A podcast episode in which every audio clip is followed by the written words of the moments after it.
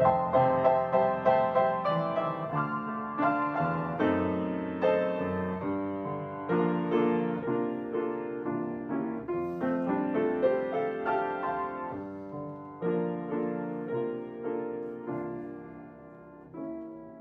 es miércoles 10 de agosto, estamos estudiando la lección número 7 de nuestra lección que se ha titulado Esperanza Indestructible.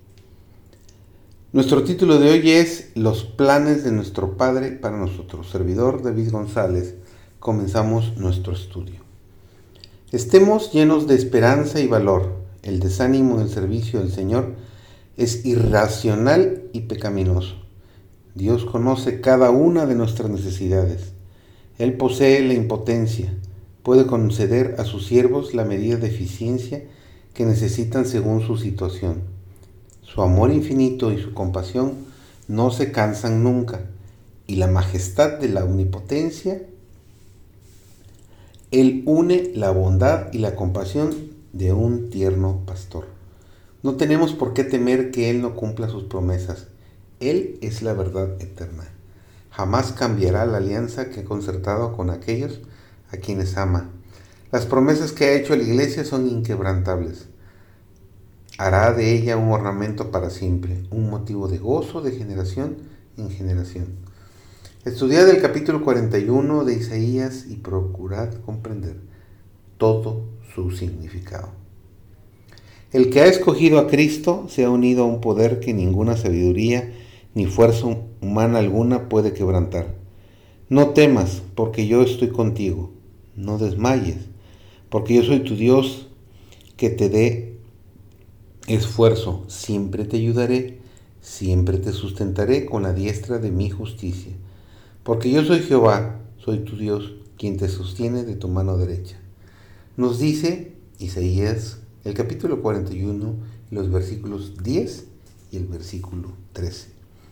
Dios mismo es la fuente de toda misericordia. Se llama misericordioso y piadoso. No nos trata según lo merecemos. No nos pregunta si somos dignos de su amor. Simplemente derrama sobre nosotros las riquezas de su amor para hacernos dignos. No es vengativo. No quiere castigar, sino redimir.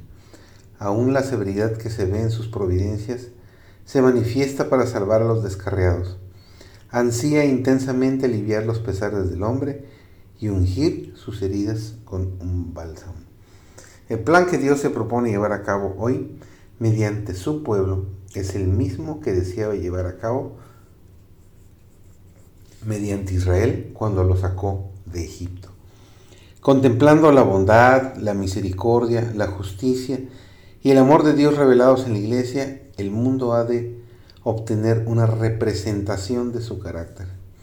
Y cuando la ley de Dios quede así, manifestada en su vida, el mundo reconocerá la superioridad de los que aman, temen y sirven a Dios por encima de los demás habitantes de la tierra.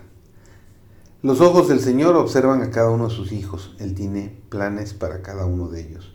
Él se propone que quienes practiquen sus santos preceptos constituyen un pueblo distinguido.